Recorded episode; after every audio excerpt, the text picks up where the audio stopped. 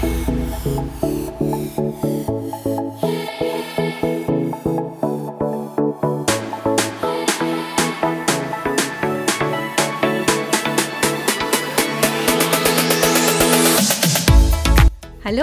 und herzlich willkommen beim Wunderplaner Podcast, dein Podcast für ein wunderbares Leben. Ich bin Tina Achtermeier und ich nehme dich jetzt mit auf eine Reise in eine Welt voller Wunder. Die heutige Folge hat mich sehr beeindruckt, denn mein Gast Elena erzählt, wie sie es geschafft hat, einer schweren Drogensucht zu entkommen und heute ein wunderbares Leben zu führen das schaffst du eh nicht. Das war ein Satz, der sie ständig begleitet hat. Und sie hat es dennoch geschafft. Und von dieser inspirierenden Geschichte kann man nicht genug bekommen. Deswegen, ich wünsche dir heute so viel Spaß dabei mit Elena. Hey Elena, schön, dass du heute hier bist und jetzt Zeit nimmst, mit mir über Wunder zu sprechen. Liebe Tina, hallo. Ich freue mich sehr, dass dass ich mit dir heute sprechen darf. Danke für die Einladung. So gerne. Ähm, du, äh, mit wem habe ich es zu tun? Erzähl mal zwei Sätze über dich. Ja, ich bin Elena. Ich lebe heute ein glückliches Leben, ein wunderbares Leben, ein Leben, das voller Wunder ist. Und das war nicht immer so. Jetzt machst du mich neugierig. Ähm, bevor wir aber da reinsteigen, was ist überhaupt ein Wunder für dich? Ein Wunder für mich ist, wenn, wenn, man in, wenn ich oder wenn man in einer Realität lebt, die einen total unglücklich macht, die einen sogar töten kann, die einem wirklich, die ein Albtraum ist mhm. und man ist und es aussichtslos erscheint und du kommst aus eigener Kraft daraus oder mit Hilfe. Aber das ist schon wie sagt man, totgeglaubte Le Leben länger. oh Mann. Äh, ja, die Definition finde ich wirklich ähm, beeindruckend, habe ich so auch noch nie gehört. Und äh, das ist aber auch ja, so typisch du. Also das passt so gut zu dir und deiner Geschichte und ja. äh, das macht extremst neugierig. Ähm, Ja. Hol uns da mal rein. Also du sagtest gerade, du führst jetzt ein wunderbares Leben, das war aber nicht immer so. Und mhm. sagtest irgendwas von furchtbarer Realität. Was genau meinst du damit? Ja, ich habe in jungen Jahren mit Drogen angefangen. Ich war ziemlich unglücklich. Also ich, war, ich bin mit meinen Eltern nicht so gut klargekommen. Da sind noch ein paar Geschichten gelaufen. Ich habe mich dann zur Magersucht entschieden, als ich so noch Kind war, 10, 12, 13. Ich wollte einfach nicht erwachsen werden, ich wollte keine Frau werden oh. und habe dann einfach nicht gegessen. Aber das war nicht das Schlimme. Hinterher bin ich dann, also ich habe schon gegessen, es war jetzt nicht ganz ausufernd, aber ich habe dann halt die Drogen entdeckt. Oh, und, wie alt warst du da?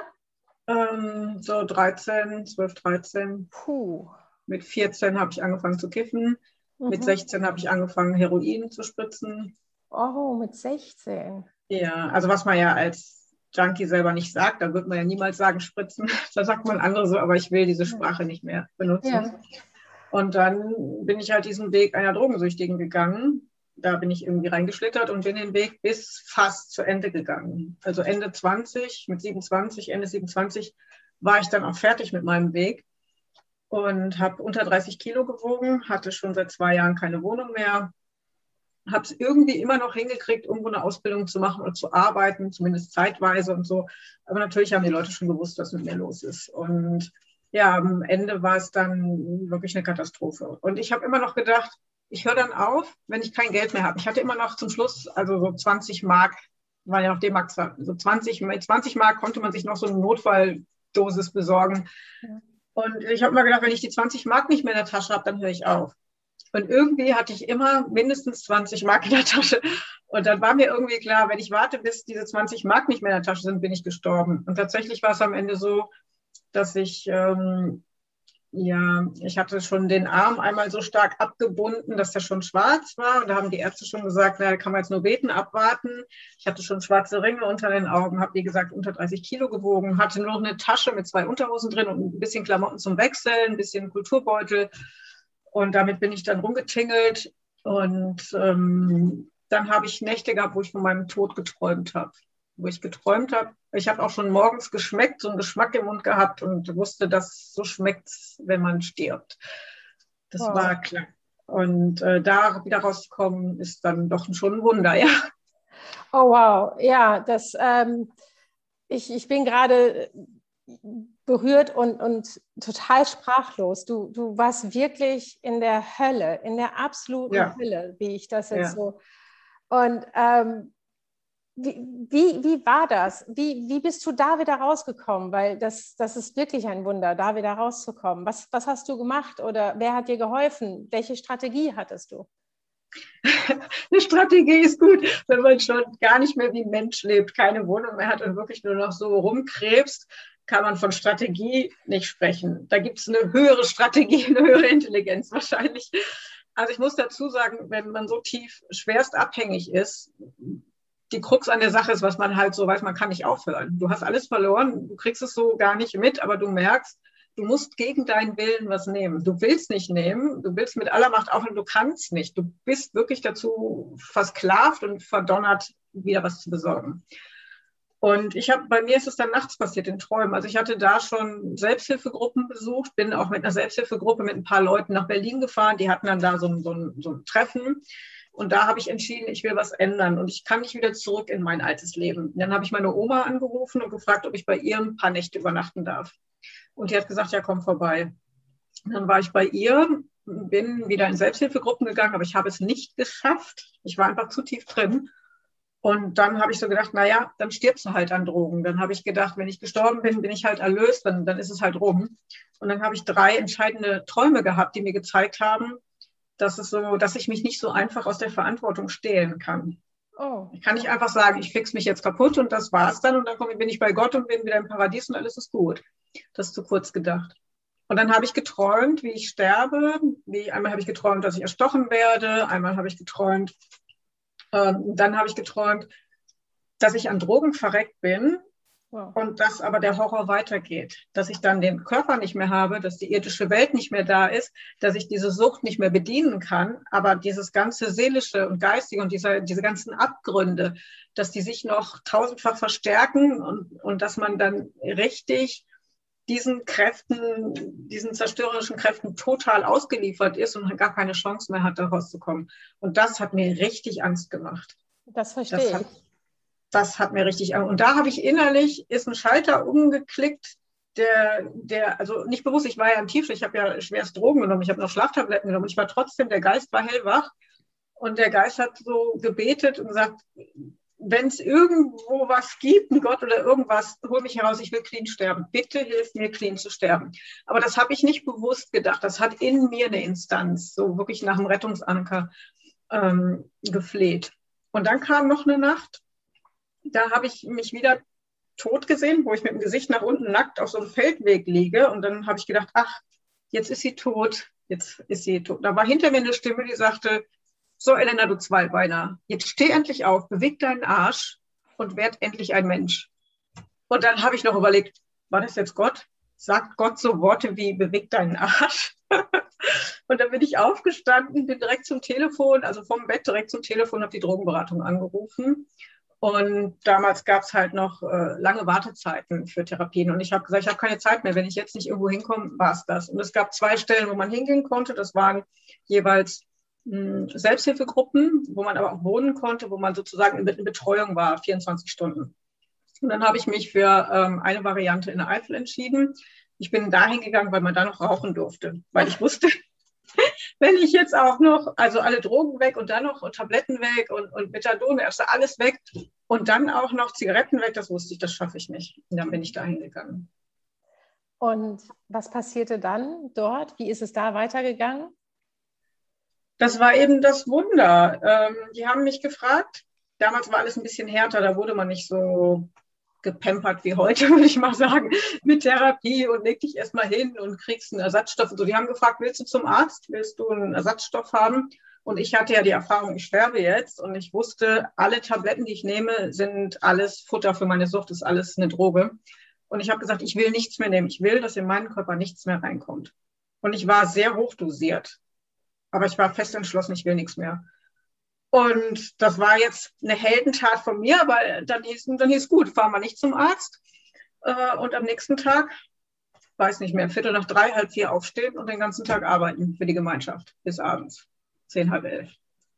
Wow, von jetzt auf gleich. Also, von jetzt auf gleich. Jetzt da, war jetzt da war jetzt nichts äh, mal untersuchen und erstmal ausruhen, der geht schlecht. Das war knallhart Arbeitstherapie. Aufstehen, Frühstück machen. Also da waren, war eine Gemeinschaft von 20, 25 Leuten und die sind alle arbeiten gegangen. Das hieß auch selbstverantwortlich. Ne? Wir können nicht erwarten, dass jemand uns durchfüttert. Und da ich noch entgiften musste, konnte ich nicht arbeiten gehen, war, war halt Haushalt angesagt. Das hieß putzen, waschen, kochen, bügeln für die 20 Jungs. Ich weiß noch, es war Februar. Wäsche draußen aufhängen, dann kam Regenschauer, Wäsche wieder abhängen, im Keller aufhängen, kommt die Sonne raus, Wäsche wieder abhängen, draußen wieder aufhängen. Das ging den ganzen Tag so. Plus, und wir, wir haben dann Reibekuchen gemacht, noch mit der Hand. Das war, da habe ich mir die ganzen Knochen aufgerieben, so mit so einer, äh, also alles sehr primitiv, sehr einfach, äh, sehr arbeitsintensiv und ich war fertig. Das Aber das Gute daran war, ich habe einfach nicht mehr an die Drogen gedacht. Ich war so voller Angst und so verstört und so verrückt im Kopf und diese ganzen neuen Eindrücke und ich musste, musste mich auf diese Arbeit konzentrieren, weil das war schwer genug. Ich konnte, ich war ja total irre, crazy im Kopf, dass ich ähm, das hingekriegt habe. Und am ersten Tag habe ich dann abends, dann sind wir abends, ähm, wir haben dann woanders gewohnt, also die sind gerade umgezogen in der Zeit, sind wir abends in diese neue, ins neue Dorf gefahren. Und dann habe ich gedacht, ach Gott, ich habe die Wäsche von den Jungs draußen vergessen ich habe gar nicht an die Drogen gedacht. Ich hatte so, natürlich hatte ich einen Entzug, mir ging es auch echt schlecht. Aber dadurch, dass ich arbeiten musste, das ist mir noch so, so brandheiß im Gedächtnis, dass ich gedacht, um Gottes Willen, ich habe Verantwortung für die Wäsche, die habe ich jetzt draußen vergessen. War nicht schlimm, aber das hatte eine höhere Priorität ganz schnell, diese Gemeinschaft und dieses sich gegenseitig unterstützen. Und die Jungs arbeiten dafür, dass ich auch was zu essen kriege, dass ich da wohnen kann. Also bin ich für die Wäsche verantwortlich. Wow. Aber es hat trotzdem sechs Wochen gedauert, bis ich durch war. Ja, natürlich, ich denke, sowas, so auch ein Wunder ist ein Prozess, der, aber ja. diese, diese Entscheidung zu treffen, von, von jetzt auf gleich und dann den Blick auch wirklich zu ändern, den Fokus zu ändern, von, von weg von den Drogen hin zu deinem neuen Leben, zu deiner neuen Verantwortung. Ähm, dafür schon mal ein Riesenrespekt. Das, äh, ist, glaube ich, der Weg, den man gehen sollte, wenn man Wunder erleben möchte. Ja. Ähm, aber wie ging es weiter? Ja, ich habe dann dreieinhalb Jahre da gelebt. Es war nicht staatlich, also es war so ein Privatmann, ein ehemaliger Alkoholiker, der aber regelmäßig rückfällig geworden war. Es war, also da war Dallas und diese ganzen Serien waren echt harmlos dagegen. Also der, der hat sich zum König aufgeschwungen. Der hat auch gesagt, ich bin hier der König. Wir mussten eine Abtretungserklärung unterschreiben. Das heißt, alles, was wir verdient haben, haben wir abgegeben. Ich habe tatsächlich dreieinhalb Jahre ohne Geld gelebt. Und wir mussten betteln, um OBs zu kriegen, weil die Frau von ihm wollte, dass wir Binden tragen. Wir haben auch viel im Wald gearbeitet, zwölf Stunden, 13 Stunden im Schnee im Wald gearbeitet. War toll, war ein toller Arbeitsplatz. Aber ich habe gedacht, sorry, ich bin mit den Jungs da unterwegs, da sind äh, Tiere, wir haben im tiefsten Wald, da sind Tiere und Wölfe und was nicht alles im Wald äh, unter Umständen oder auch Hunde. Ich will nicht da meine Bitten hinlegen. Ich will, also ist jetzt blöd, ne? aber ähm, solche Sachen, das war schon hart für, für ein OB zu kämpfen. Okay. Und äh, also das war schon sehr hart. Wir waren Leibeigene sozusagen und wir konnten auch gemietet werden. Also es konnte keiner sagen, ich arbeite jetzt gerne bei Edeka oder ich möchte im Büro arbeiten da, das hieß dann plötzlich so, ich habe einen Job für dich, du machst jetzt das und das. So, du gehst ins Sägewerk. Dann haben wir ein Sägewerk. Hab ich ich habe im Sägewerk geschafft als Frau. Einen Sommer sogar zwei Schichten hintereinander. Boah. Okay, das ist ein, ein, ein sehr harter Weg. Das war knallhart, ja. Ja. Ähm, erzähl weiter. Also nach diesen dreieinhalb Jahren, also ne, nach diesen dreieinhalb Jahren mit dem äh, äh Entzug in dieser privaten ja, Anstalt oder privat, bei diesem Privatmann, ähm, ist dein Weg weitergegangen?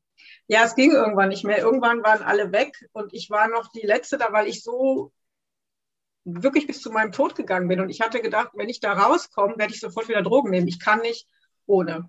Und die anderen Süchtigen, die da waren, die hatten sich aber zusammengetan und eine Sammelklage gemacht gegen ihn, weil er die Leute genötigt hat, ähm, Kredite aufzunehmen oder die Eltern Kredite aufzunehmen, damit sie in diesen Laden investieren. Und dann sind die Jungs oder die äh, Leute trotzdem weggegangen und hatten aber die Kredite noch zu bedienen. Und dann eines Morgens, ich war die Letzte, die noch da war, habe da wieder das ganze Haus geputzt, kam die Polizei und hat ihn abgeholt.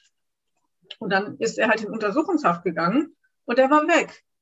Und dann habe ich mich um die Familie, die Frau war gerade schwanger, die hatte schon zwei Kinder, dann habe ich mich um den ganzen Hof gekümmert, es war ein ganzes Feriendorf. Ich bin noch arbeiten gegangen, ich habe mich um die Frau gekümmert, ich habe das alles hingekriegt, habe ich gemerkt, ach komisch, ich renne jetzt gar nicht los und gehe mir Drogen besorgen. Hm. Ich kann tatsächlich kleben bleiben. Und dann kam eine Verhandlung und weil die Frau dann das Kind gekriegt hatte, haben sie ihn nochmal nach Hause gelassen. Und dann fing er direkt wieder an, mich zum Sklaven zu machen, mich zur Leibeigenen. Und da wusste ich, das geht jetzt nicht mehr. Mhm. Und ähm, das war ganz banal. Ich habe eine Tagesmeditation gelesen und dann sagt er, das Buch kommt weg. Und dann habe ich gesagt, nein, ich lese das Buch. Und er sagt, das Buch kommt weg. Und dann habe ich gesagt, nein. Und dann hat er gesagt, da musst du sofort gehen, ohne Kündigungsfrist. Und dann musste ich von jetzt auf gleich meine sieben Sachen packen und da raus. Und dann bin ich erstmal wieder zu meinen Eltern gegangen. Das war auch ein Riesenschock. Stell dir vor, mit Anfang 30, wow. du hast gedacht, du hast ein Leben und von jetzt auf gleich musst du packen und drei Stunden später bist du bei deinen Eltern. Das war auch nochmal so ein Schock. Das glaube ich, aber ich glaube, das war aber auch richtig und wichtig von dir, dass du dann den Absolut. nächsten Schritt gehen kann, konntest. No. Ich war völlig gehirngewaschen. Meine Mutter sagte, ich dachte, ich habe ein wildes Tier hier. Wow. Also was ich da erlebt hatte, wir waren ja wirklich, ähm, also ich, ich weiß jetzt, wie Leute sich fühlen von vor 100 Jahren oder die in so einem Gefangenenlager waren oder so. Wir haben auch heimlich Sachen getauscht, ne? ein bisschen Butter gegen ein bisschen Zucker und ein bisschen hier mal eine Zigarette gegen Feuerzeug und so. Weil wir hatten ja nichts. Also manche hatten schon, die gearbeitet hatten schon ein bisschen Taschengeld, aber es war alles so, es war wirklich wie ein Lager. Und äh, natürlich herrschen da andere Gesetze. Und wir hatten, wir durften auch nicht wählen gehen zum Beispiel oder so. Wir hatten wirklich keine Rechte mehr. Wir hatten noch nie Freizeit. Wir durften keinen Kontakt zu Leuten außerhalb haben. Also waren wir natürlich gehirngewaschen. War mir zu der Zeit gar nicht so bewusst. Und plötzlich stand ich hier mit meinem ganzen Leben. Ich wusste überhaupt nicht mehr, wo vorne und hinten ist. Und äh, natürlich war es schwierig, jemanden an mich ranzulassen. Äh, also ich war dann, war dann, weil wir einfach nur als Arbeiter ausgebeutet wurden ne, und ziemlich schlecht behandelt wurden. Und dann dieses soziale, menschliche Miteinander hatte ich ja während der Sucht schon verloren. Und dann hinterher bin ich ja immer noch weiter wie ein Stück Dreck behandelt worden. Mhm. Und dann wieder so in die Gesellschaft zu kommen, das war, war schon eine Herausforderung. Und für meine Eltern war das auch ein Schock. Die sagten, du bist wie ein wildes Tier und die wussten gar nicht, wie sie mit mir umgehen sollten. Also vom Regen in die Traufe. Und aber von, von der Traufe irgendwie dann doch wieder hin zu einem wirklich offensichtlich, wenn ich dich so sehe, wunderbaren Leben. Äh, wie, wie hast du diesen Shift hinbekommen, wirklich von der Hölle in den Himmel? Ja, die Begriffe sind gut, weil die eben auch mit der Spiritualität zusammenhängen. Ja. Weil ich weiß, es gibt eine Hölle, es gibt ja Leute, die sind nur spirituell und sagen, es gibt nur das Licht, es gibt nur das Gute, alles ist gut das sehe ich nicht so aus meiner eigenen Erfahrung. Also ich weiß, dass die Sucht im Grunde hat es mir geholfen, ein guter Mensch zu werden oder mich wirklich, sagen wir mal, war der härteste neben meinem Vater, der härteste und krasseste Trainer. Ja. Aber es gibt Kräfte, die dunkel sind, die so vielleicht sogar böse oder die, die man als negativ betrachtet. Also es gibt nicht nur Licht.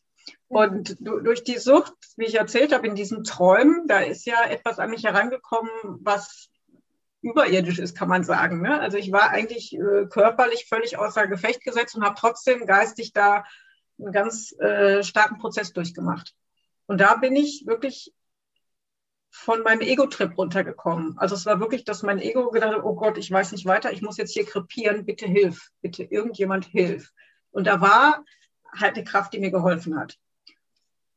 Für mich ist es okay, ich habe jetzt halt einen Glauben, dass es eine Kraft gibt, die größer ist und die, die mir zur Seite steht ob das jetzt Gott ist, also es ist nicht der Gott der katholischen Kirche oder von irgendjemandem, aber es ist halt eine Kraft. Ob man die als Gott bezeichnen kann, weiß ich nicht, oder, aber es ist da. Mhm. Und seitdem begleitet mich diese Kraft. Und auch in diesen dreieinhalb Jahren Leibeigenschaft habe ich mir das immer so, ich hatte natürlich noch den katholischen Gott im Kopf.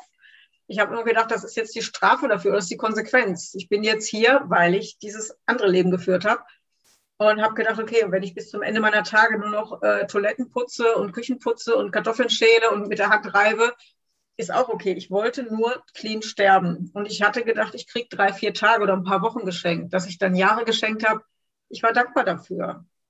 Und ich habe auch tolle Erlebnisse gehabt. Ich habe die Natur neu erlebt. Das war wie, wie ein Leben neu geschenkt kriegen. Und das erste Mal Schnee sehen, das erste Mal einen Frühling erleben.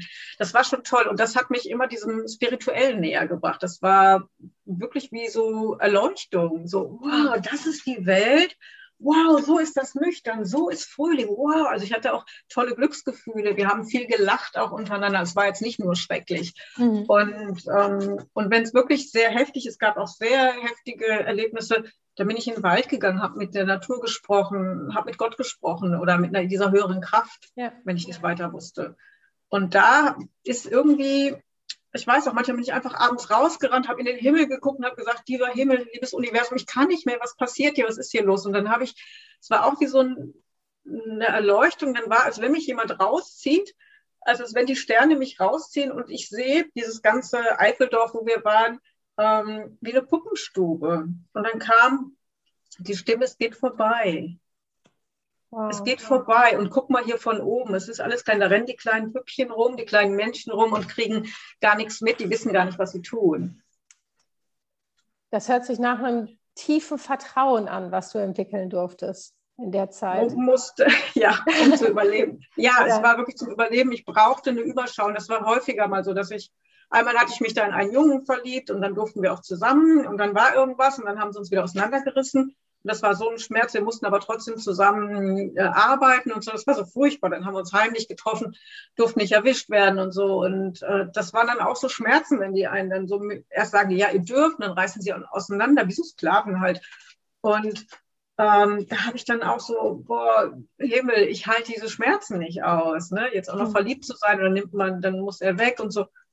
Und da war auch wieder, da war auch, als wenn der Himmel aufgeht und mich irgendwie tröstet. Ich kann das gar nicht beschreiben, man kann, es gibt keine Worte dafür, aber das war wirklich, der Himmel ging auf und es war so, ich wusste, wir sind da, du bist nicht alleine. Wir tragen dich, du hältst ja. das aus. Hm. Das, das ist wunderschön, dieses, du bist nicht alleine, wir tragen dich, vertraue, alles ja. wird gut. Und ja alles ist ja auch gut geworden. Ähm, ja. Wo stehst du heute? Heute stehe ich, dass ich äh, Leuten helfe. Also ich bin jetzt, ähm, ich, diese Zeit war 1994. Ich bin dann nach drei Jahren, nachdem ich da, als das da am Ende war, mit dem bin ich noch mal, habe ich nochmal Alkohol getrunken. Und auch der Schock, als ich bei meinen Eltern war, hat meine Mutter mir einen Sherry hingestellt, dann habe ich den getrunken. Da habe ich gedacht, äh, weil ich selber so durcheinander war. Und da habe ich nochmal neu gezählt. Mhm. Also sind es jetzt fast 24 Jahre. Im September werden es 24 Jahre die ich clean und ähm, also kein Alkohol, keine Drogen, kein gar nichts. Und ich glaube 23 Jahre und so, äh, kein, keine Zigaretten mehr. Und an dieser, an dieser Stelle einmal einen riesen Respekt dafür, wirklich einen riesen Respekt. 24 Jahre clean. Ähm, ich ziehe meinen Hut gerade vor dir. Ähm, ganz Danke. toll. ähm, aber ich hatte dich unterbrochen. Erzähl weiter. Ja, also heute helfe ich Leuten, die berufstätig sind, mhm. ähm, dass sie aus dem Sumpf der Sucht kommen. Also es muss jetzt nicht eine schwere Drogensucht sein. Also dass ich aus dem, ich helfe jetzt berufstätigen Führungskräften oder auch Selbstständigen aus dem Sumpf der Sucht in ein Leben, ohne dass sie rückfällig werden müssen und ohne dass sie in Therapie gehen müssen weil ich habe ja vom ersten Tag an gearbeitet. Ich weiß, dass es geht und ich war schwerst abhängig und habe unter 30 Kilo gewogen. Mhm. Also ich weiß, dass man es kann. Und ich habe jetzt Klientel, so die ähm, jetzt nicht so nicht so abhängig sind wie ich war, sondern ich möchte Leuten helfen, die vom Beruf her eben so eingespannt sind und alles verlieren würden, wenn sie jetzt nicht aufhören. Aber dass man diskret äh, sie aus dieser Sucht in, in ein cleanes Leben führt und auch in die Suchtstruktur näher bringt, dass sie ihre eigene Suchtstruktur so gut verstehen, dass sie genau wissen, wann das Alarmsystem einsetzen muss, um clean zu bleiben. Und auch natürlich eine Community zu bieten, dass man sich gegenseitig unterstützen kann. Und dass sie aber nicht, manche können einfach beruflich nicht drei Monate oder sechs Wochen in Therapie gehen oder so. Ja, verstehe. Und wenn Leute schwerstabhängig sind, muss man halt gucken, wie man mit dem Arzt zusammenarbeitet oder ob sie nicht doch ein paar Tage zur Entgiftung gehen und dann äh, eine Unterstützung haben. Wow. Genau. Unglaublich wichtig, unglaublich toll, dass du das für die Menschen machst und ähm, dass du so viel zurückgibst und äh, Menschen auch hilfst, an ja, ein wunderbares Leben wieder führen zu können, ein, ein Weg raus aus den Klauen der Sucht. Ähm, aber du erzähltest mir bei unserem äh, Vorgespräch noch, dass der Weg dahin, dass du das heute mhm. machen kannst, ähm, auch noch ein bisschen speziell war. Ja. Nämlich, äh, erzähl uns mal mit dem, äh, du hattest angefangen zu studieren. Ähm, und ja, bitte erzähl du. Ich möchte gar nicht alles vorwegnehmen. Ich höre dir so gerne zu. Also ich fange da, ich kann da weitermachen, wo ich bei meinen Eltern mhm. aufgeschlagen bin, als ich hier wieder war. Und das Witzige ist, man macht immer da weiter, wo man aufgehört hat. Ich hatte in der Eifel Schlu zum Schluss bei Edeka gearbeitet, hinter der Fleischdecke, obwohl ich das nie gelernt habe, mich da einfach durchgewurstelt und noch ein paar andere Jobs gehabt. Und als ich hier ankam, habe ich eine Stelle äh, bei der Fleischtheke bei Edeka bekommen. und ich war dann, aber vorher hatte ich mich arbeitslos gemeldet und ich war ziemlich unglücklich da. Und die haben mich dann noch nicht übernommen, die haben mich ein bisschen gemobbt da, weil die sagten, du hast hier nichts zu suchen, du hast Abitur und was willst du hier? Ne? Wir haben alle nur Hauptschule und sowas. Und dann bin ich zum Arbeitsamt und die sagten, ja, machen Sie doch noch mal eine Ausbildung. Dann habe ich noch mal so, ähm, was war das, irgendwas, PC-Anwenderin oder sowas gemacht. Und hatte vorher auch Europasekretärin, als ich drauf war, noch gelernt. Und dann habe ich eine gute Stelle bekommen und habe äh, fast sechs Jahre in der Schifffahrtsgesellschaft gearbeitet. Aber ich habe gemerkt, ich sitze den ganzen Tag nur rum und ich bin da gar nicht glücklich mit. Und dann habe ich ähm, ach ja, ich hatte das vergessen mit dem Unfall, da haben wir noch nicht drüber gesprochen. Ich hatte ja also durch einen schweren Unfall meine Hüfte so kaputt, dass mir dieses Sitzen auch, ich wusste, wenn ich jetzt den, den Rest meines Lebens acht, neun Stunden, zehn Stunden sitze, dann noch pendel und nur sitze, dann bin ich echt ein Krüppel. Mhm. Und ich habe Anthroposophie kennengelernt, die Heileurythmie, mhm. und hatte eine wunderbare Heileurythmistin. Also Heileurythmie kommt aus dem, aus dem Anthrop... Gerade das Telefon glaub's nicht. Spreche aufhören. Ähm, genau, ich war bei einer Heileurythmistin, die habe ich kennengelernt, als ich in, einer, in einem Klinikaufenthalt war habe ich mir die gesucht und ähm, habe eine ganz andere Welt kennengelernt, wie man durch Bewegungen und durch, ja, durch anthroposophische Sichtweise ganz anders heilen kann und wie, wie der ganze Mensch ähm, behandelt wird und nicht nur der Körper. Und das hat mich so fasziniert, dass ich dann nach, nach Feierabend immer Kurse bei ihr besucht habe, wo es dann auch um mehr ging als nur um diese Eurythmie-Bewegung. Und da war ich so begeistert von. Also ich weiß noch, als ich das erste Mal bei ihr war, habe ich eine Bewegung gemacht, die steht für L. Also mhm. L sind Laute, steht für L, für das Leben.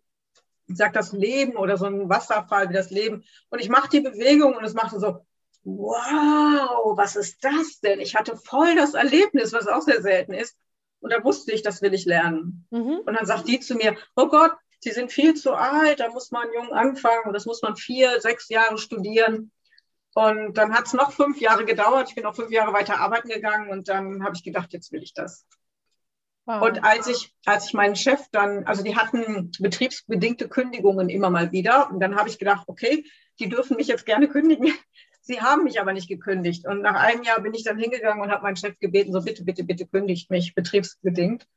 Und als ich dann abends aus dem Büro rausgekommen bin, habe ich mich gefühlt, als hätte ich 20 Jahre im Knast gesessen und würde jetzt über eine frische äh, Wiese laufen, so eine frische, feuchte Wiese und die Sonne scheint mir aufs Gesicht. So ein Gefühl war das. Und dann äh, hast du Eurythmie studiert oder? Dann habe ich Ende 30 Eurythmie studiert äh, und das war auch, das war ein sehr hartes Studium, weil die haben gesagt, man muss eine Bewegungsprobe abgeben, man muss sich ja bewerben, eine Bewegungsprobe abgeben. Mhm. Ich habe denen gesagt, ich habe einen schweren Unfall gehabt, also von der Sucht habe ich nicht gesprochen, aber ich habe einen schweren Unfall gehabt und so und so. Die haben gesehen, wie ich mich bewege, dass ich schon Eurythmie auch mache, war alles gut.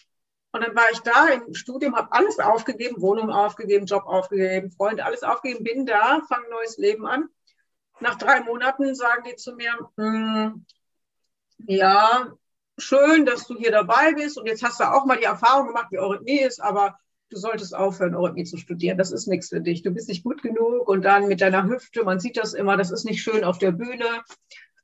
Und dann habe ich gesagt, ey Jungs, ich kann jetzt nicht aufhören. Ihr habt, äh, ihr habt mich genommen, ich habe alles hinter mir gelassen, ich kann jetzt nicht zurück.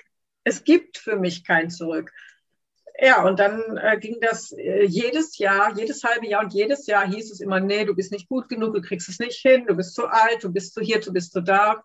Dann habe ich noch gehört, dass Rudolf Steiner gesagt hat, dass Leute, die Drogen genommen haben, keine Eurythmie machen können. Die kriegen das nicht hin. Der Ätherleib wäre zu verhärtet oder was. Und ich hatte voll den Schock und denke so, nein.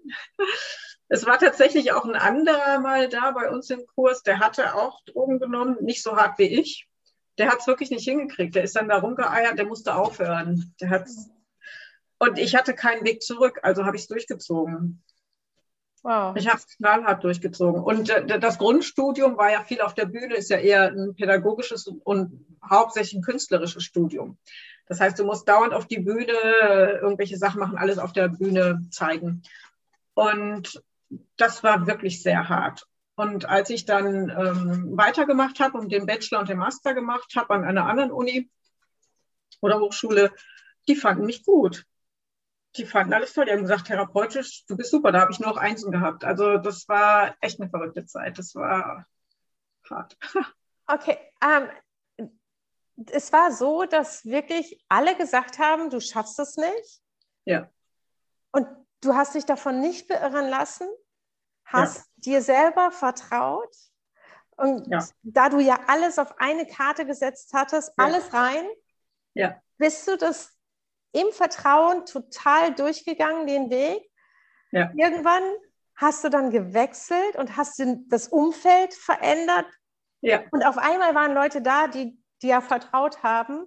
Ja. Und dann hast du dein Ziel erreicht. Ja. Boah, das ist, also das ist für mich absolut Wunder pur alle sagen, das geht nicht und du ja. ziehst es trotzdem durch. Du hast dein Mindset, du hast deine Ideen, du, du tust was, du änderst notfalls das Umfeld, weil du so an dich glaubst. Das ist Wunder pur. Das ist äh, Inspiration für alle hier gerade. Hammer! Ich bin total ja, das, begeistert. Das war hart. Ich weiß nicht, ob ich wirklich die Kraft gehabt hätte, das wirklich so knallhart durchzuziehen wenn ich einen Rückweg gehabt hätte.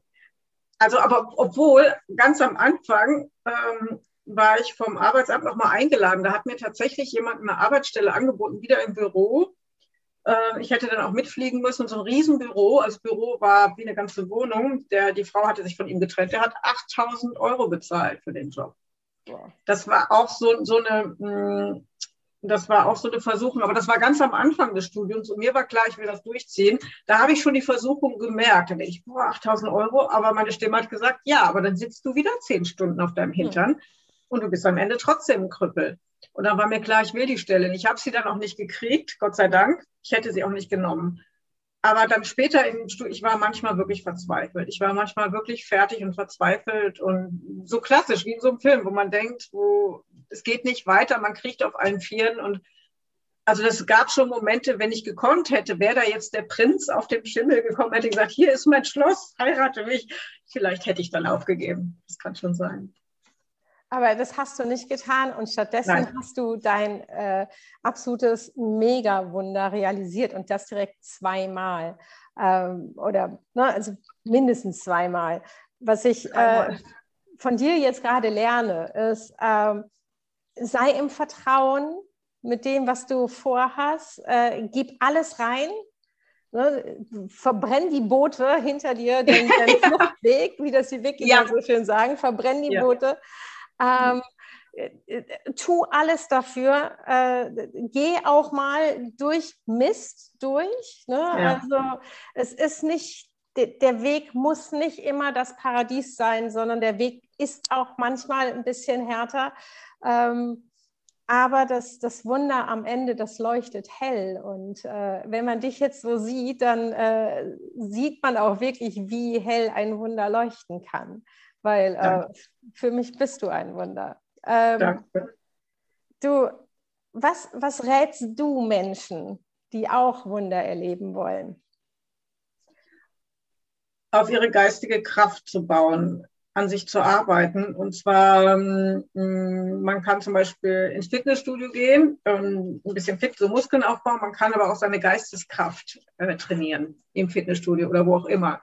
Ja. Also ich habe zum Beispiel immer, wenn ich irgendwo im Job war und eine Krise hatte und gedacht habe, ich will hier weggehen, habe ich gedacht, okay, aber erst gehe ich durch die Krise und dann gehe ich weg. Ich habe gemerkt, so geht es hier nicht weiter. Mhm. Aber erst ziehe ich das durch, ich ziehe es durch, bis ich durch die Krise, bis ich wieder aufgestanden bin und dann wechsle ich. So, also die, wirklich diese die Chance zu nutzen, äh, die einem das Leben bietet. Und mhm. das hat ja auch, die, die Soldaten üben ja auch durch den Schlamm zu robben und so. Die machen das ja nicht, um die zu quälen, sondern damit die was lernen. Damit ja. die sich stellen und damit die wirklich einen Willen entwickeln. Und ähm, der, der Geist ist so stark, der Geist ist alles. Das also die Geisteskraft zu stärken ist ein Muss, glaube ich, wenn man echte Wunder erleben will. Also ein Wunder im Sinne von, meine Wunder sind immer das Unmögliche möglich machen. Ja, ja. Und dazu braucht man einen starken Geist. Und der, wenn der gepinselt wird und wenn der nur auf dem Sofa liegt und Weintrauben nascht, dann schläft der. Ja, das stimmt. Okay, also äh, Geist stärken. Äh, Notfall, also kann, ich kann mir nicht vorstellen, dass man das alles alleine machen soll. Notfalls Hilfe holen bei dir. Absolut, absolut, absolut. ja, genau. bei dir. Okay, erstens Geist äh, stärken. Zweiter. Ähm, niemals drauf hören, was die anderen sagen. Mir haben alle gesagt, ah, studier, auf keinen Fall eure, nee, damit verdienst du kein Geld, mach das nicht. Es gab nur ganz wenige, die an mich geglaubt haben. Also vielleicht mal einer im Vorbeigehen, der sagte, du bist so überzeugt, du kriegst das hin. Also nicht auf die anderen hören, nur aufs eigene Herz hören. Es war wirklich eine Herzensvision von mir. Es war ein Herzensruf. Und ich muss sagen, es ist wirklich schwer, von Eurythmie zu leben. Mhm. Ähm, ich bin trotzdem froh, dass ich es gemacht habe. Ich weiß, es war das Richtige. Und äh, die Leute, die zu mir kommen, also mir biete ich auch noch an, die, die, für die ist das was ganz Kostbares, für ganz was Besonderes. Und niemals irritieren lassen. Wenn man den Ruf spürt, wenn man so einen Herzensruf spürt, den gehen und niemals drauf hören, das Arbeitsamt bildet gerade aus oder die Wirtschaft sucht gerade, bis du fertig bist und so. Wenn du da unglücklich bist, suchen die schon wieder was anderes. Ja, okay. Äh, und drittens?